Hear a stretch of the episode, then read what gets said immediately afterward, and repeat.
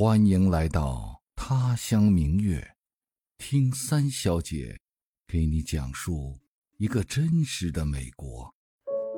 嗨，听到我声音的亲人和朋友，你好吗？我是三小姐小黎。这季节呀，到了寒露，果然早晚就凉了起来，得穿长袖长裤了。但是呢，也就到了看叶子最美的季节。这个周末呢，我们一家去参加老大大学里给家长的周末活动。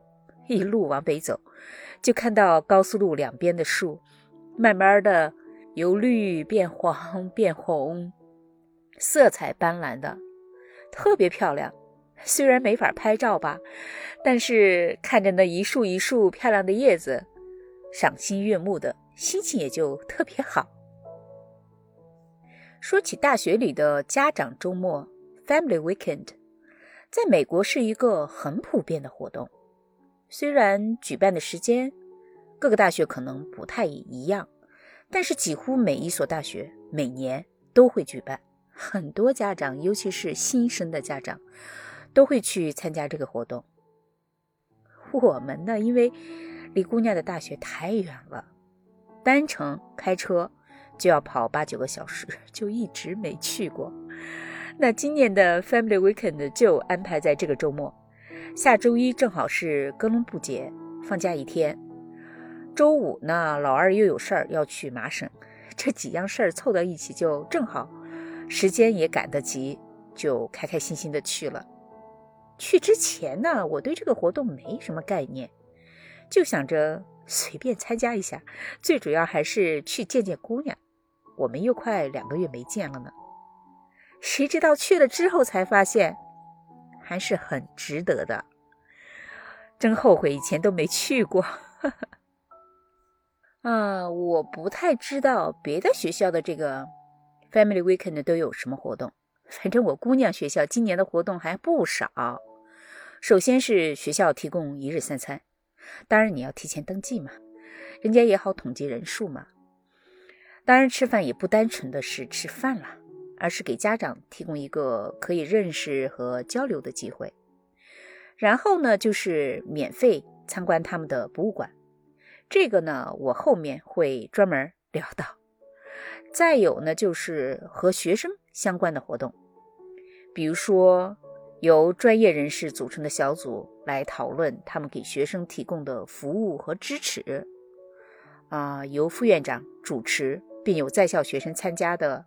深入了解大学生的会议，啊，也有卖他们自己学校的 annual book，也就是年鉴的，还有家长自己动手实际操作的活动，比如今年是版画系举办的，让家长把自己设计和上色的图案印刷到纸上或者衣服上。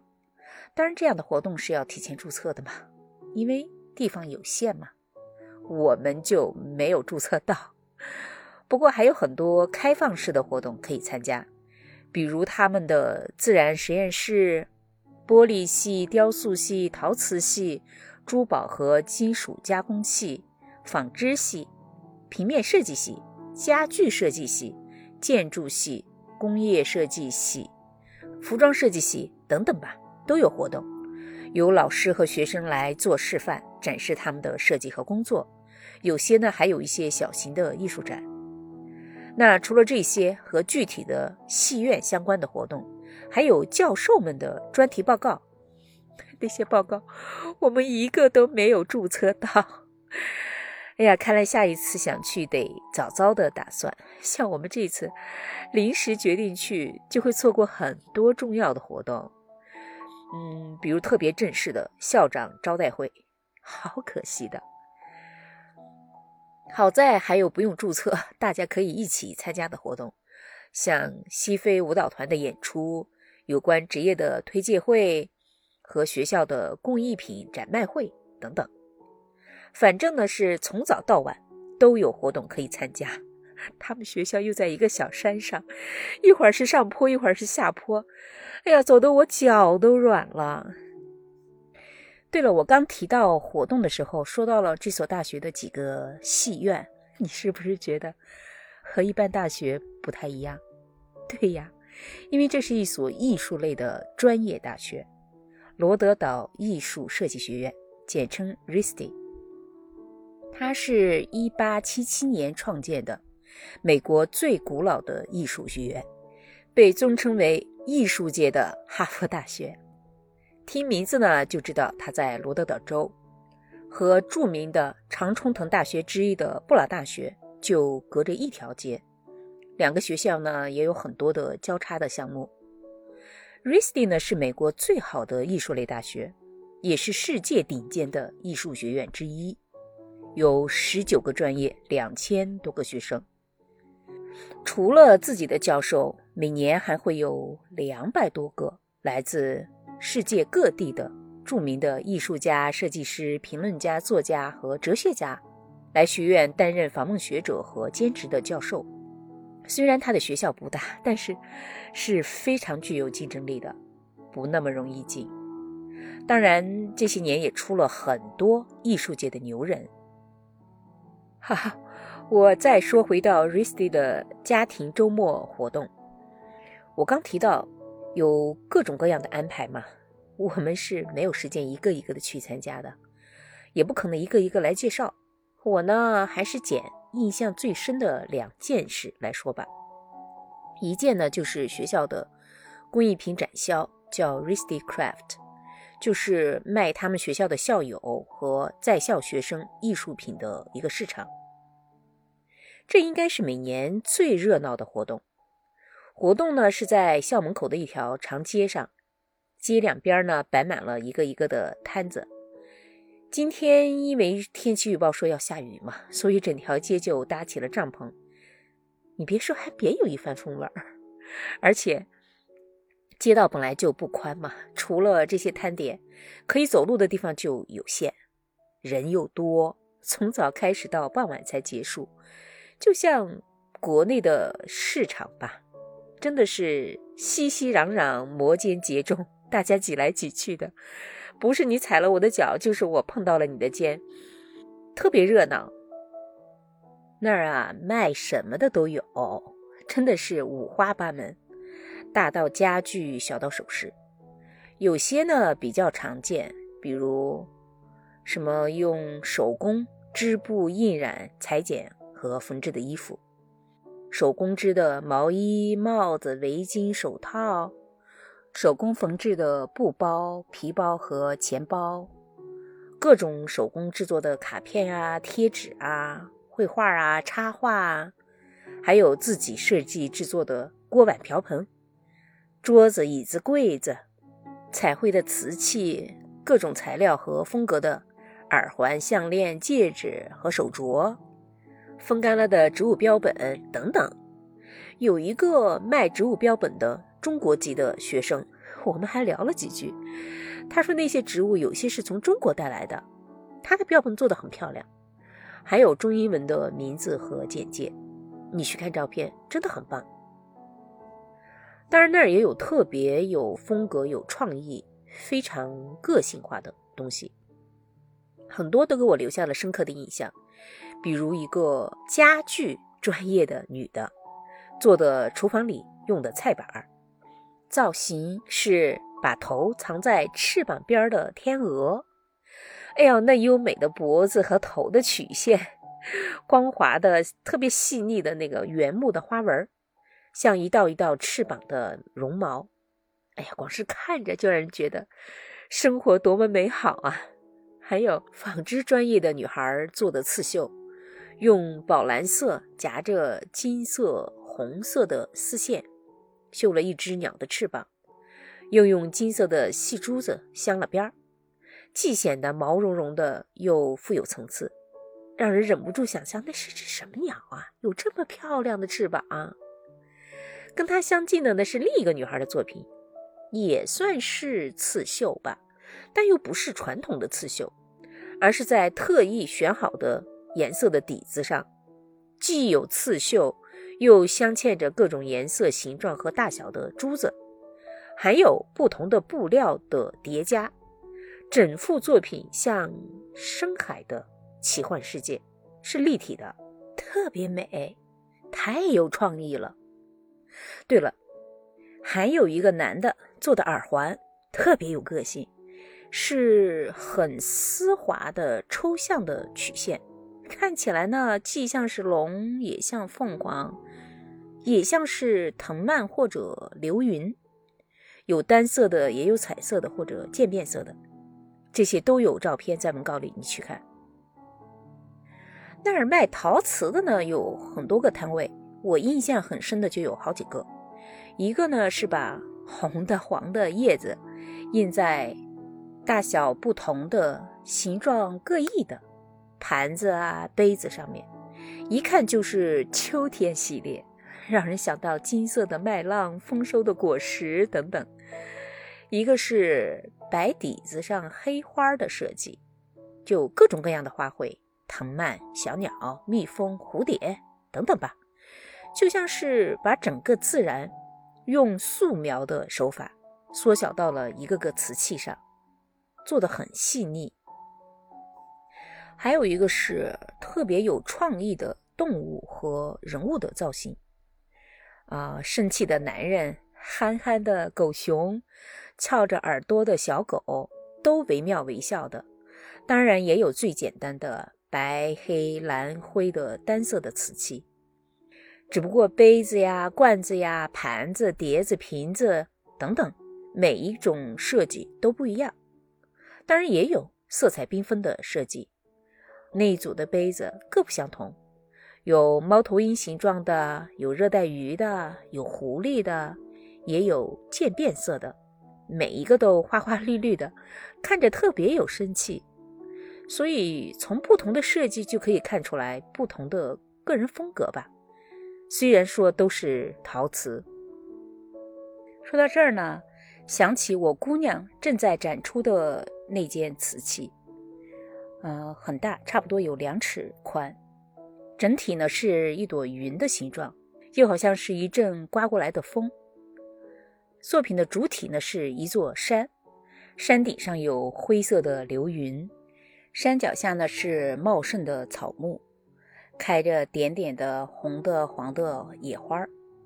作品的左上角是一只眼睛，中间的空白是一个人，右下角插着三炷香，是真的三炷香。嗯，作品的题目叫做《The Edge of Wind》，风之尽头。他问我：“妈妈，你看出来这是哪里了吗？”我想都不用想，张口就说：“是邱丽萍吧？”他笑着点了点头，嗯了一声，沉默了一下，又说：“哎呀，我想中国了，我好想回邱丽萍去呀。”邱丽萍呢，是我老家的小山村，我呢是在那儿出生，度过了我的童年。现在呢，我老爸也长眠在那里。那是一个常常出现在我梦里的地方。我家姑娘呢，回国的次数虽然有限，但是有一次在那儿住过一个多月，对那儿的记忆非常深刻，时不时就念叨着想回去。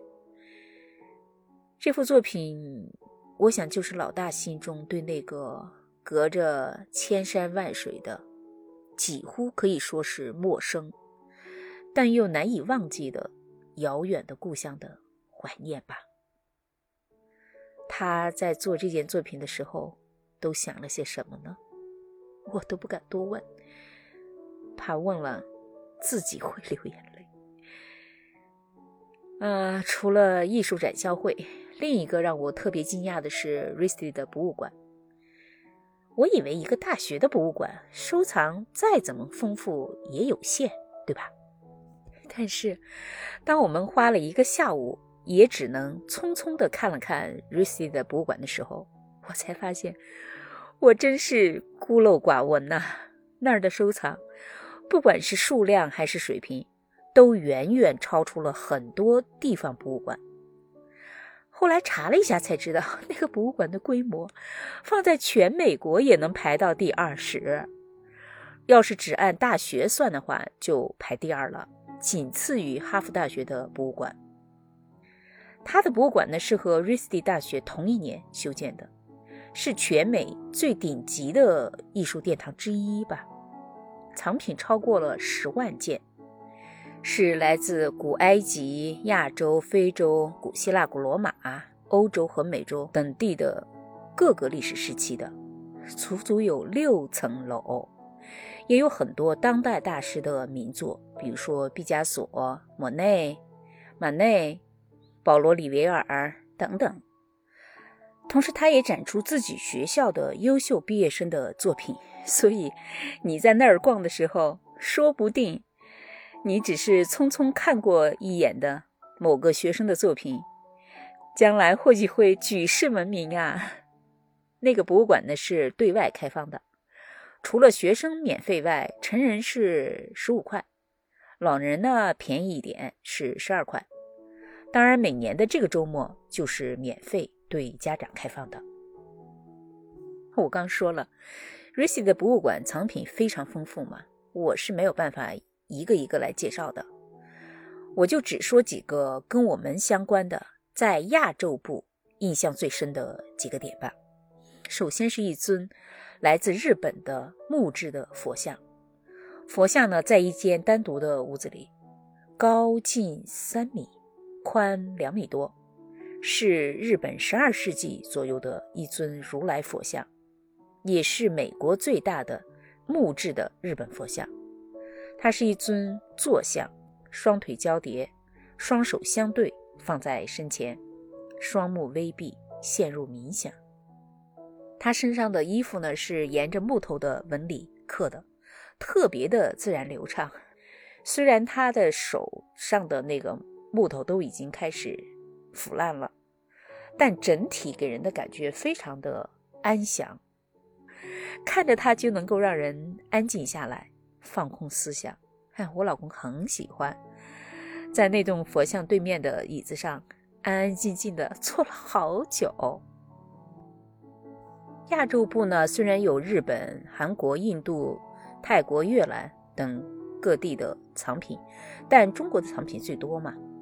从春秋战国时期的青铜爵，到汉代的石雕，南北朝的佛像、唐三彩、明清的瓷器，到近代的手工艺品都有。别的就不说了，最让我眼前一亮的是春秋战国时期的一个青铜的龙，那是我见过的第一个最不像中国龙，但是最像西方龙的龙。你知道中国的龙最基本的特点是有九个吗？脚像鹿，头像牛，眼睛像虾，嘴像驴，腹部像蛇，鳞片像鱼，爪子像凤凰，胡须像人，耳朵像大象。但这条龙嘴上没有须，身上没有鳞，头上的角呢，不像鹿角，倒像是羊角。眼睛呀，圆的像铃铛；四条腿粗壮的像马，四个蹄子像牛的，背上还有一排剑齿，还可以看得到猩红的舌头和尖利的牙齿。前后腿的地方还有小小的两对翅膀，趴在那儿，一眼看过去，真的以为是西方文化里的龙。我再三确认了信息。才能肯定是中国的。我边看边跟我老公开玩笑：“莫非西方的龙就是从这种形象的龙演变过去的？”总之呢，这是我第一次看到这样的龙。你去看照片，真的很特别。还有就是一瓶艾未未的葵花籽儿。艾未未呢，在国外是非常有名的，时常会有人问起我。他的这瓶葵花籽儿呢，有一千颗。是请景德镇的老艺人手工雕刻和绘制的，和真的葵花籽儿一模一样。介绍里说，他把陶瓷的葵花籽儿装在日常家用的罐子里，作为平凡和非凡的象征。说实话，我一点都没看出来这个象征意义。看了第一眼还挺纳闷，问我老公说：“他干嘛要装一罐子瓜子儿呀？这也算是艺术？”我老公就笑话我说：“不是真的瓜子儿，是做出来的。”我看了半天也没看出来差别。呃，只能说是景德镇的老艺人真的太厉害了，错出来的瓜子儿和真的一模一样。哎呀，关于大学里的家长周末还有很多可说的，但是我长话短说，今儿就先到这儿吧。总的来说，国内的大学是没有这样的活动的，但是美国大学呢，都会尽量和学生家长搞好关系。以便于宣传自己的学校和筹集捐款嘛。那你听了节目，看了照片，有什么想说的，就在评论区留言。最后呢，还是要谢谢你的支持、陪伴和聆听。生活在继续，咱们下个周末再见，拜拜。